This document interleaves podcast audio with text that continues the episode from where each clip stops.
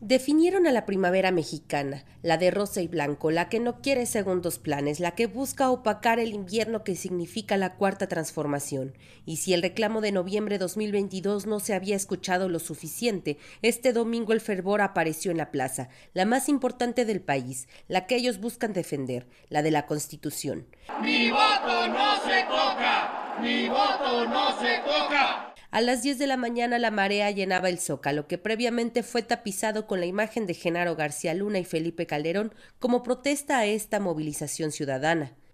Pero nada paraba el ánimo de quienes llegaron de las lomas de San Ángel del Valle, de la Condesa o Polanco. Tampoco pararon los que arribaron de Cuautitlán Izcalli, la Doctores, la Balbuena, al que se abalanzaron sobre una manta gigante que colgaba de oficinas de diputados locales con la imagen y la frase Genaro no se toca. Sobre la democracia comenzó a discutirse desde temprano, incluso dos horas antes del mitin, en los restaurantes aledaños, pero también con quienes defienden el proyecto de gobierno.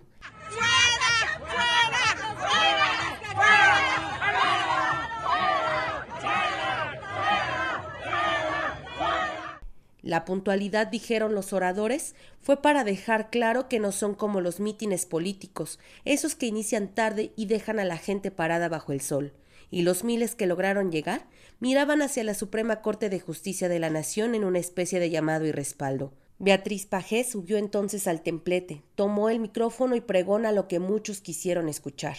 Queremos un México sin INE. Queremos un México sin padrón confiable. Queremos un régimen donde un sastre lo confeccione a la medida para coser su traje a la silla del poder. Queremos tener la certeza de que nuestro voto será respetado. El voto no se roba, el INE no se toca, y los presentes continúan gritando. El ministro en retiro José Ramón Cosío asegura y los demás asienten. Los señores y las señoras ministras tendrán la oportunidad de demostrarse y de demostrarnos si los calificativos presidenciales tienen o no fundamento.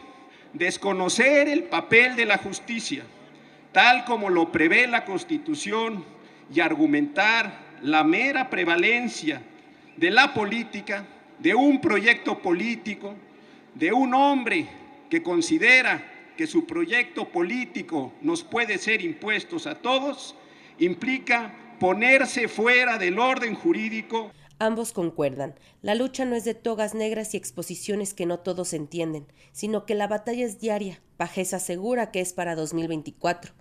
Unidos para hacer frente a una emergencia nacional para ser un muro de contención ante la destrucción del país.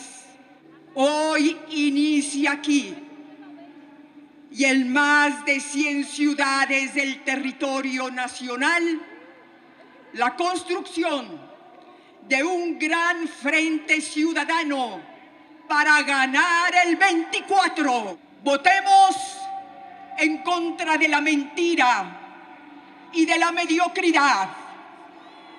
Votemos en contra de populismos depredadores y autocráticos. No ha pasado una hora desde que inició el mitin y que algunos jóvenes dejaron cientos de flores en las escalinatas de la corte, cuando Cosío, sin exaltos ni titubeos, proclama. No solo hoy debemos ser demócratas, debemos serlo a diario y de todas las maneras posibles. Esta enorme concentración ciudadana nos lo ha recordado y a este llamado hemos ya respondido. Mi voto no se toca.